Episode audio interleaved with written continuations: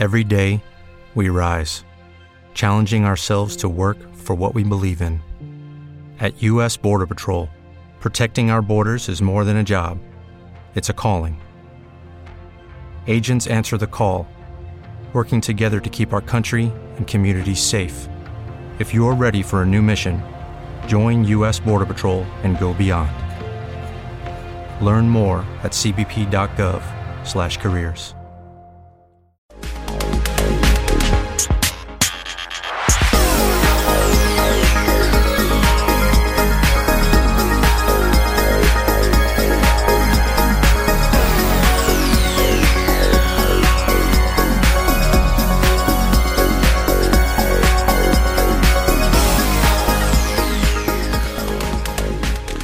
¿Qué tal? Saludos, ¿cómo están? Es tiempo de iniciar nuevo espacio para la información. Comenzamos este tiempo para las noticias locales con los siguientes temas.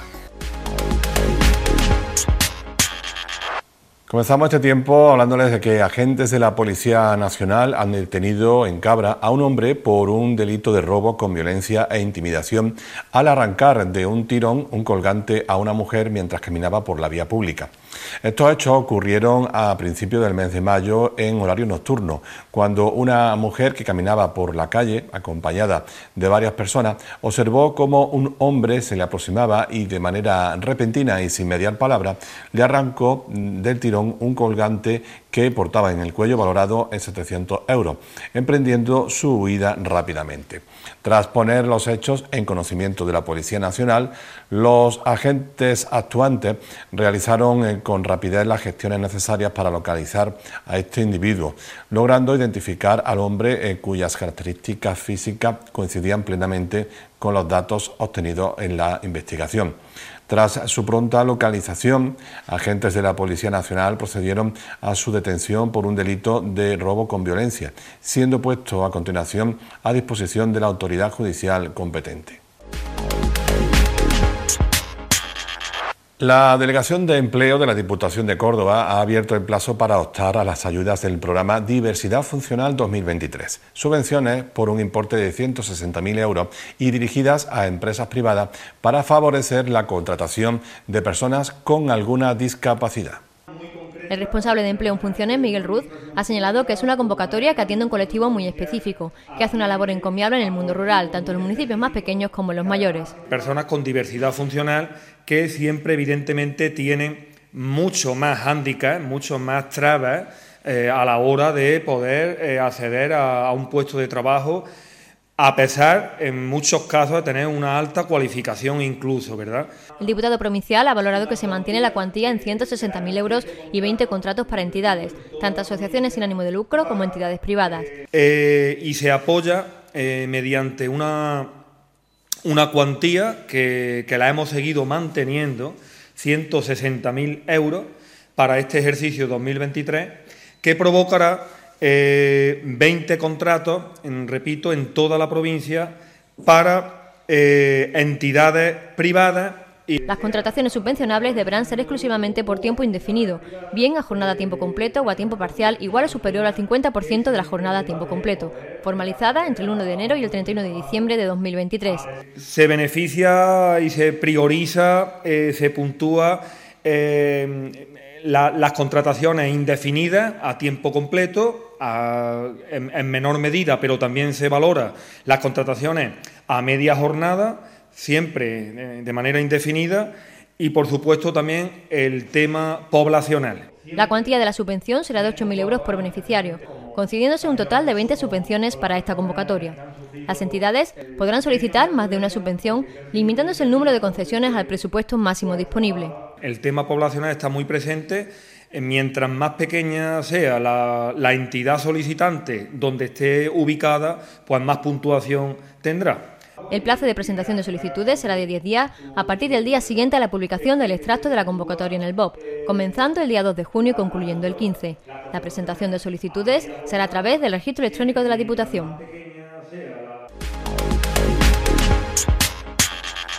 Les dábamos cuenta ayer de la celebración del Día Mundial del Medio Ambiente y que pues en la provincia de Córdoba ha continuado con más actividades o se han desarrollado más en esa jornada en diversos escenarios, enfocados sobre todo a las generaciones futuras en edad de formación. Así, en la Reserva Natural de la Laguna de Soñar, en Aguilar, se llevaba a cabo eh, un programa de actividades dirigido a escolares, al igual que en el Centro de Recuperación de Especies Amenazadas CREA, en los Villares de Córdoba, donde han participado el alumnado del máster universitario en gestión ambiental y biodiversidad de la Universidad de Córdoba.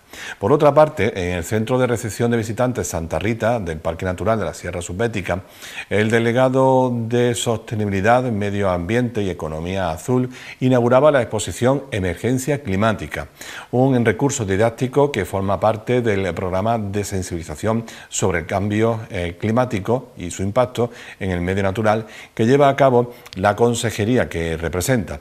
A través de ocho paneles temáticos se contribuye al conocimiento del fenómeno del cambio climático y su impacto en Andalucía, al mismo tiempo que se proponen algunas acciones y pequeños gestos para hacer frente a esta crisis climática que afecta especialmente a la región. La exposición se encuentra a disposición de los centros educativos y colectivos interesados en su uso a través de los servicios de préstamo de la Delegación Territorial de Sostenibilidad se podrá visitar en horario de apertura del Centro de Visitantes Santa Rita del Parque Natural y permanecerá expuesta hasta el próximo 4 de septiembre. En el Salón de Actos de la Casa de la Juventud ha tenido lugar recientemente la presentación del libro de Alejandro Seral titulado Morir dos veces. Se trata de la primera eh, gran novela sobre el Alzheimer, donde el autor cuenta en primera persona su experiencia con el Alzheimer al irrumpir este en su familia. En el acto organizado por la Asociación de Alzheimer Gabrense, ADAE, con la colaboración del Patronato Municipal de Bienestar Social y el Ayuntamiento de Cabra y la Confederación andaluza de Alzheimer, se pudo visionar el documental que, en el que el autor también del libro y su caso es protagonista, titulado Vivir dos veces. Lo que vamos a hacer esta tarde, mm, yo lo consideraría, y tal y como hemos hablado, mm, relatos duros, ¿vale? Porque, porque em, lo que esta tarde nos va a contar Alex, él es el, autor del libro, y el libro lo escribe en primera persona, como persona que ha estado cuidando de su padre. Yo no me he llegado a terminar de leer el libro porque me llegó el lunes, pero ya no me ha dado tiempo a, terminarlo, me queda un poquito, pero bueno, mm, no es que sea uno insensible a lo que pone en el libro. Lo que pasa que son ya más de 20 años viendo situaciones y lo que yo veo en el libro lo ya lo he vivido en muchas ocasiones. Entonces no es que sea insensible, sino que como lo tengo como más asimilado. Mm, yo me gustaría de verdad que no fuerais de aquí ninguna sin llevaros el libro, porque os va a sorprender y os va a poner en la realidad de lo que realmente es la persona que tiene que estar al cuidado de una persona que tiene Alzheimer. Y en el caso de, de Alex, de su padre, a una edad muy temprana, que si ya es duro a partir de 65 70 años, cuando la enfermedad da la cara con 40 años, es muchísimo más porque estamos hablando que si ya con 65, 70 años la familia casi se destroza, cuando aparece tu padre con la enfermedad a los 40 años, imaginaros lo que puede estar pasando ya en ese momento en ese domicilio. Cuando a mí me llega este libro y yo empiezo a ver el libro, es cuando digo, aquí hay una oportunidad muy buena de que la sociedad se conciencie de lo que tenemos. Porque tenemos una pandemia, Hemos pasado una, pero hemos pasado una pandemia viviendo otra pandemia. ¿Vale? Y esta es la pandemia del siglo XXI. Más longevidad y aparición de la enfermedad ya en muchísimos casos. Estamos hablando a nivel de España, dos millones de personas, que multiplicado por los cuidadores nos vamos cinco o seis millones de personas. Bueno, pues como os han comentado ya, pues aquí la tarea fundamental es la divulgación, la visibilización y la sensibilización. Eh, también seré breve ahora, hablaré un poquito más cuando finalice el vídeo, ya que tenemos la fortuna de contar no únicamente con la presentación del libro, sino también con la proyección de un reportaje que se grabó en 2012 para el programa Crónicas. Lo tenemos aquí, dura 40 minutos y nos va a explicar mucho mejor que cualquier persona con imágenes, con apoyo musical, con diferentes clips. Vamos a ver toda la situación familiar que tuvimos en este caso y que es la que ha inspirado la novela. Con la palabra Alzheimer me viene a la, me mente condena. Condena personal. Condena que diríamos inmerecida. Condena que incluso piensas que ni la peor persona del mundo podría llegar a merecer jamás. Una enfermedad muy cruel con las personas y con las familias.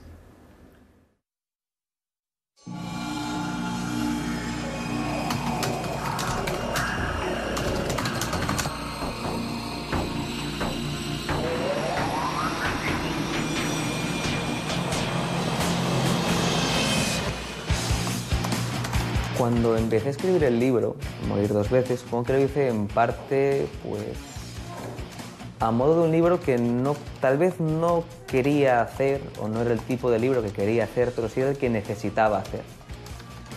Era la historia que tenía que contar por la cuestión familiar, autobiográfica, y no es un libro tal vez agradable de escribir, no es el libro que cuando uno empieza a pensar en, en escribir se plantea hacer un tipo de libro así, que narre la decadencia de, un ser querido, pero por las eh, cuestiones familiares pues tenía que hacerlo.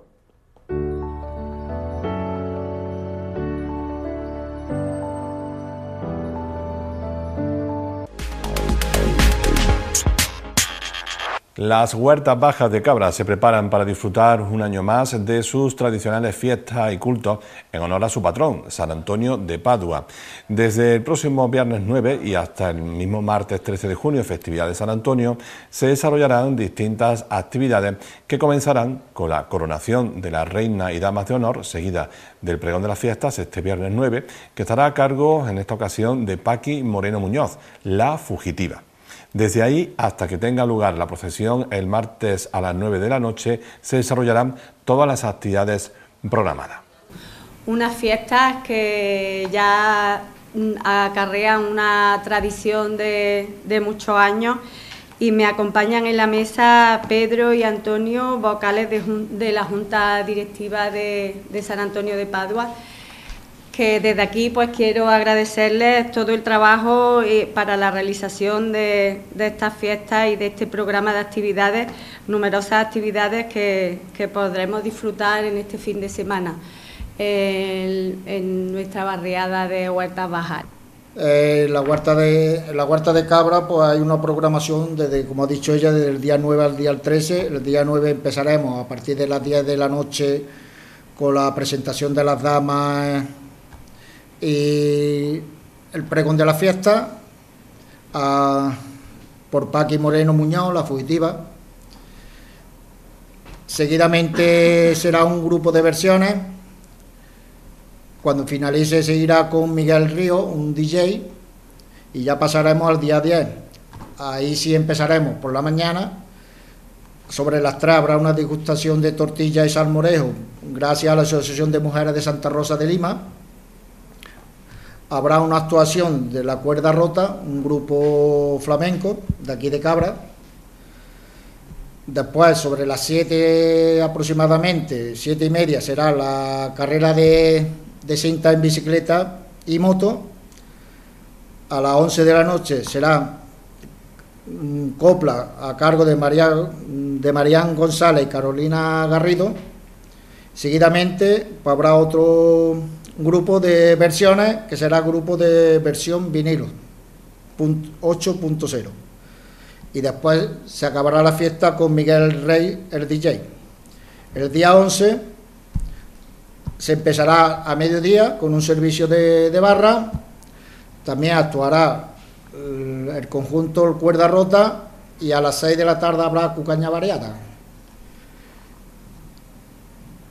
Eh, y después por la noche habrá una actuación infantil con Frasky. El día 12, a mediodía, habrá servicio de barra y por la noche, a partir de las 20 horas, será la final de dominó. Pasaremos al día 13, el día grande de San Antonio, con una tirada de cohetes a partir de las 7 de la mañana. Como es tradición, pues Ramón Rey, que lleva muchísimos años tirándola él, a las once y media será eh, se ofrecerá un desayuno por parte de la hermandad. A las dos habrá un servicio de barra y sobre todo lo más importante, el día a partir de las 9 será la solemne procesión de San Antonio. Cuando termine habrá la entrega de trofeos de los diferentes concursos que, ha habido y ahí finalizará la, fiesta de San Antonio. Darle las gracias a toda la Junta Directiva y a todos los vecinos de Huertas Bajas que en colaboración, por supuesto, con el Ayuntamiento, pues han diseñado y han montado este magnífico programa y animar pues a todos los ciudadanos de Cabra a que visiten en este fin de semana esta barriada tan tradicional y sobre todo pues el día 13 martes, día de San Antonio, que puedan disfrutar de la procesión que saldrá por las calles de la barriada. Muchas gracias a todos. Eh, quisiera yo, si es posible, dar las gracias al Ayuntamiento por su colaboración, que es muy importante pues, sobre todo para la Huerta Baja. Y como ha dicho la compañera, invitaros a todos, que pasáis por allí a echar un ratico de convivencia con nosotros. Y en el apartado Cofrade, con la conferencia de la urna de plata a Cecilio Trujillo, a cargo de Eduardo Luna y Juan Manuel Valverde, la Archicofradía del Santo Sepulcro e Imperio Romano de Cabra ha dado inicio a los actos que tiene previsto de celebrar durante este año con motivo del 250 aniversario de la llegada a Cabra de su sagrado titular, el Cristo yacente de Cecilio Trujillo. Esta charla sobre arte, historia e imaginería ha dado comienzo al ciclo de conferencias que forma parte de la programación prevista por esta cofradía. Bienvenido a, la Casa Hermandad de, la Hermandad del Santo Sepulcro Romano de Cabra, en el día pues, en el que inauguramos los actos del 250 aniversario de la llegada de nuestro titular a, nuestra ciudad y lo inauguramos pues con una conferencia que nuestros amigos pues Eduardo y Juan Manuel pues nos van a, brindar sobre la historia de, la talla de nuestro Padre Jesús, así como de la, de la hechura de la urna, que como sabemos pues tiene pues diferentes eh, opiniones, diferentes autores que a lo largo de la historia pues hemos ido conociendo. Ellos pues van a hacer un, un recorrido a lo largo de, de, la historia de estos 250 años, desde que llegara el señor Cabra. Entonces pues nosotros agradecemos eh, en primer lugar su colaboración, su servicio a la hermandad y nos ponemos pues a disposición de, de escucharlos para que pues, nos cuenten todo lo que, lo que han visto y lo que, y lo que saben. Que se gestara en el seno de la Archicofradía de manera bastante misteriosa la creación de una obra artística de este calibre en el siglo XVII, ahora nos vamos a retrotraer casi un siglo eh, atrás, eh, hacia 1670, una obra, decimos, tan original para acoger la imagen de Cristo yacente, eh, creo que es una cosa más que interesante, porque la tipología de la urna del Santo Sepulcro de Cabra eh, pasa en la historia del arte por ser una obra única. Eh, las obras no solamente han de valorarse como antaño y en tantas ocasiones, y nosotros por, por extensión hacemos, por su valor material. Es plata, es un trabajo eh, fabuloso de, a, nivel técnico, pero iconográficamente, tipológicamente, es una obra de una originalidad tal que eh, hay que retrotraerse al, arte clásico y al Renacimiento para eh, ver obras que, acaso, recuerden. El, diseño de, la urna de Santo Sepulcro de Cabra pasa por ser una obra de tipología verdaderamente única hay un primer diseño o hay una primera idea que nos habla de, una persona que tuvo bastante relevancia en la propia cofradía, que es eh, Juan Sánchez Tejero. Eh, mm, como sabéis, en un primer momento lo que se construye es un sepulcro de madera, que es donde se, eh, mm, desde donde se hace el, traslado del Santo Entierro desde el Calvario hasta lo que es la iglesia de San Martín o el entorno de lo que hoy conocemos como Plaza de España. Eh, eso fue, digámoslo así, el inicio de, toda esta aventura, porque al final es una, aventura en la que, eh, como hoy en día otras cofradías pues, están inmersas en proyectos de muchísimo calado, en aquel momento, mm, bueno, pues este fue uno de los, de los, proyectos que se hicieron en Cabra de, más calado. Hubo el origen eh, o el diseño de esa de esa urna, nos habla en algunos estudios, en el libro eh, de Pepe Garrido sobre la Semana Santa de Cabra, pues habla, como digo, de, y en algunos estudios más que se han hecho, de Juan Sánchez Tejero, que es un poco el que diseña eh, mm, más o menos la línea de lo que sería, lo que sería eh, la urna que conocemos en la actualidad. Pero aquí hay una figura importantísima, que es la figura del hermano mayor. O sea, el hermano mayor que ejecuta, que plantea, que diseña, que piensa, que, que, además es capaz de aglutinar a todo el pueblo, ojo, a todo el pueblo, para que colabore en una obra que va a ser para los siglos, es el hermano mayor de la Archicofradía del Nazareno y del Santo Entierro de la Virgen de los Dolores, Francisco de Paula, Mazuelo, Valenzuela y Fajardo. Este hombre es el que promueve, dentro de la archicofradía de nuestro Padre Jesús Nazareno, el que promueve la creación de la urna de plata, aunque previamente ya había una urna de plata que también, Juanma, se utilizó, eh, parte de esa urna se utilizó para la urna actual. Efectivamente. Se fundió. Pero uno de los grandes misterios que tenemos en cuanto a la urna es de dónde viene la idea del diseño primigenio eh, que da lugar a esta obra maravillosa y originalísima. Tenemos en España, que es donde más se desarrolla el tipo, aunque eh, en otros países como Italia y Alemania, algunos en Francia también, hay urnas del Santo Sepulcro muy interesantes, pero es en España donde la tipología de la urna de, que para recoger a la imagen del Cristo yacente alcanza más desarrollo. Sin embargo, insistimos en que la tipología de la urna de cabra es originalísima.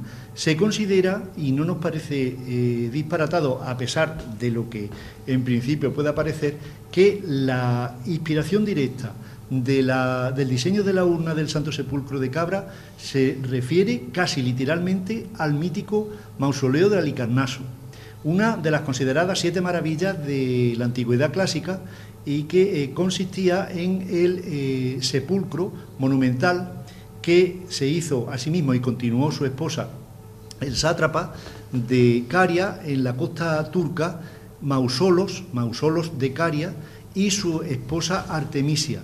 Se hace el sepulcro de plata en el 18 y resulta que no cabe, ¿no? Como una cosa tan fina, como una cosa tan exquisita, o fue algo buscado. No sería la primera vez que en el mundo de las cofradías las casualidades son bien buscadas. No cabe el Cristo del Calvario por unos centímetros. Hay que hacer un Cristo nuevo. Y el mismo año, en 1673, que termina el sepulcro dieciochesco de plata, llega desde Granada un Cristo milagrosamente en Cabra es la única imagen que tenemos documentada, pero es que encima es la única imagen documentada de su autor. El Cristo yacente aparece eh, en Cabra en 1673 y eh, se debe a Cecilio Trujillo. El Cristo yacente de, de Cabra no se encarga en madera, se encarga en pasta de madera.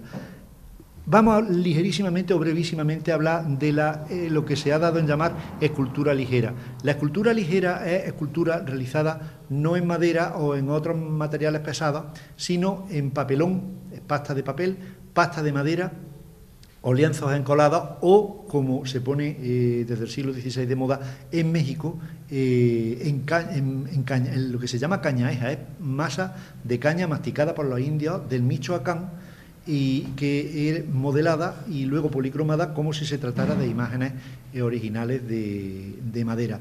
En este grupo de, imágenes de imaginaría ligera encuadramos al Cristo yacente de Cabra, eh, que está hecho de pasta de madera modelada con adición de eh, lienzos encolados en la parte del, del perizoma y la adición de otro elemento muy característico del taller de Torcuato Ruiz del Peral, que por ende sigue Cecilio Trujillo, que es la adición de puntillas de hilo de oro que le dan un realismo bastante notable al propio perizoma y a cualquier tipo de, imagen a la que se adicionen.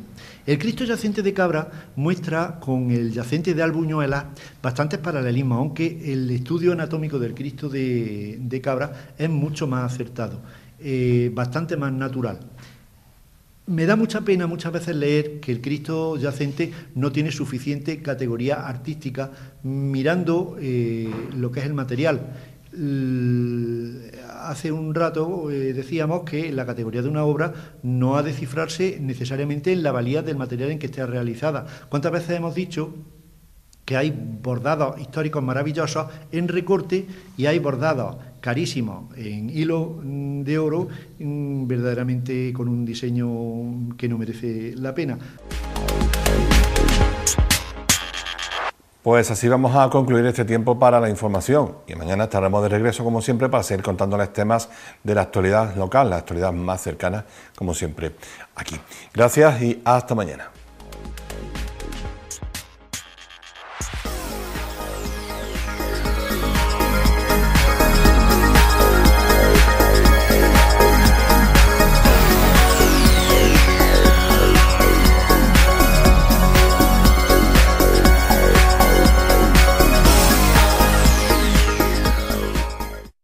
Came from a low income family that was that was struggling. You see how hard life can get. GC became a part of my life because I don't want my family to fall back into that. I never thought education would take me this far. I'm still young. I still have a lot to do in my life and just want to get things done the way I want with a good education under me. I'm Stacy and Grand Canyon University helped me find my purpose.